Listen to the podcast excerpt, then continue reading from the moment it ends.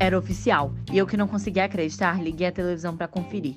E não era difícil ter certeza do que estava acontecendo, já que todos os jornais só falavam do novo vírus que começava a conquistar o mundo.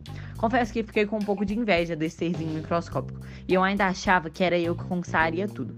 No meio da minha meditação, essa lembrança invade minha mente. Mal sabia eu que era o primeiro dia de muitos da tão odiada quarentena. Tive que adotar essa prática de meditação para não pirar, porque a quarentena simplesmente passou por cima do ano que eu decolaria. Enrolei meu tapete de yoga e fui tomar meu café, para começar mais um dia na frente do computador. O computador brilhou e esboçou, dia 6 de 9 de 2020, e embaixo um grande bom dia. Não sei quem tá tendo bons dias. E a voz do professor pronuncia as mesmas palavras que há cinco meses não definem meus dias.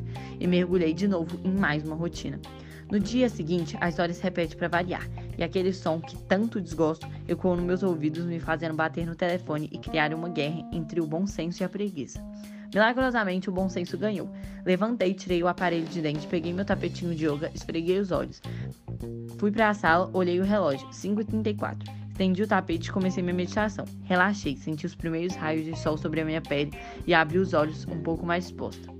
Na cozinha, peguei a frigideira, o pão, os ovos, liguei o fogo, quebrei os ovos e pus para fritar.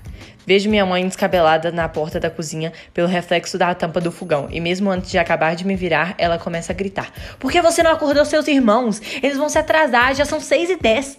Tadinha, ficou doida, se atrasar pra quê? E por que ela tá acordada essa hora? Só eu que costumo acordar cedo porque gosto do horário calmo da manhã.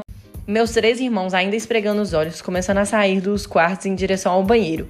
E eu não entendendo nada. Permaneço em pé observando a cena da típica correria daqui de casa. Mas pera, correria pra quê mesmo? Pergunto ao Bezinho, meu irmão favorito, e ele me responde: Hoje é segunda, tem aula. Ah, pronto, todo mundo ficou doido agora. Eu grito achando que eles estão brincando comigo. Que aula o quê, gente? Faz cinco meses que a gente não vai na escola. E o tal do coronavírus, hein? Os três começam a rir da minha cara e sem entender nada. Sei comigo mesma. Quer saber? Vou entrar na brincadeira. Vamos ver até onde eles conseguem segurá-la. Quando fui pegar minha máscara para poder descer e pegar o suposto ônibus, não achei ela. Perguntei para minha mãe e se ela tinha visto, mas parecia que ela nem sabia do que eu tava falando. Já que não achei, resolvi ir sem, já que só ia do lado de fora da casa mesmo. Quando saí, meus irmãos estavam até de mochila. É, eles estão levando essa brincadeira a sério mesmo, hein? Até que um ônibus cheio de gente parou na frente da minha casa. Meus irmãos entraram e isso tinha ido longe demais. Eu gritei: "Vocês estão doidos de entrar aí?" Até que me dei conta que o ônibus lotado era composto por estudantes com o uniforme da escola e sem máscara nenhuma. O bezinho me puxou e cochou. Lara, você tá louca? Você tá passando vergonha na frente da escola toda. Eu tô sem entender nada e provavelmente estou ficando louca sim. Assim que chegamos na escola, não tinha ninguém usando máscara e tava todo mundo se abraçando como se nunca tivesse existido o vírus. Ai meu Deus, minha ficha caiu.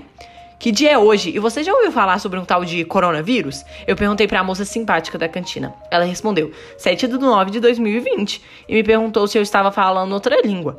Não é possível, tá tudo do jeito que sempre foi antes dessa confusão da China. Pesquisei coronavírus no Google. Não havia resultado. Era como se vírus nunca tivesse existido. No intervalo, Helena me perguntou se eu iria à festa no fim de semana. Seria uma super festa e uma ótima oportunidade para, na minha cabeça, rever meus amigos. Semana passou voando e eu já tava de volta ao pique da minha rotina. E a animação pro fim de semana já tomava conta de mim nos últimos horários da escola. Despedi de todo mundo e combinei minha carona pra festa. Cheguei e briguei com minha mãe. Ela tava firme em não querer me deixar ir. Insisti tanto que ela cedeu. Corri pro meu quarto, hidratei meu cabelo, passei máscara no rosto e pus a roupa que já estava decidida desde o dia que soube da festa. Helena estava dirigindo e comigo o carro estava lotado. O caminho durou uns 20 minutos, mas estava distraída demais, cantando músicas do rádio para reparar no tempo. Quando chegamos, a festa já estava na metade. A noite estava incrível, o que me faz lembrar do tal vírus e da tal quarentena que eu tinha experimentado. Eu perdi esses momentos incríveis com meus amigos. Isso não tinha preço. Às 5 da manhã, resolvemos voltar. Helena voltaria dirigindo como sempre, e todos capotaram no branco de trás, inclusive eu. Usina de um caminhão, o grito de Helena, tudo invade meu sonho. Abro os olhos, mas eles estão tampados e não consigo enxergar. Alguma coisa atinge meu joelho. Fico imóvel, não consigo mais respirar. Uma imagem do meu tapete de yoga vem à minha mente. Sinto o raio de sol sobre a minha pele e abro os olhos.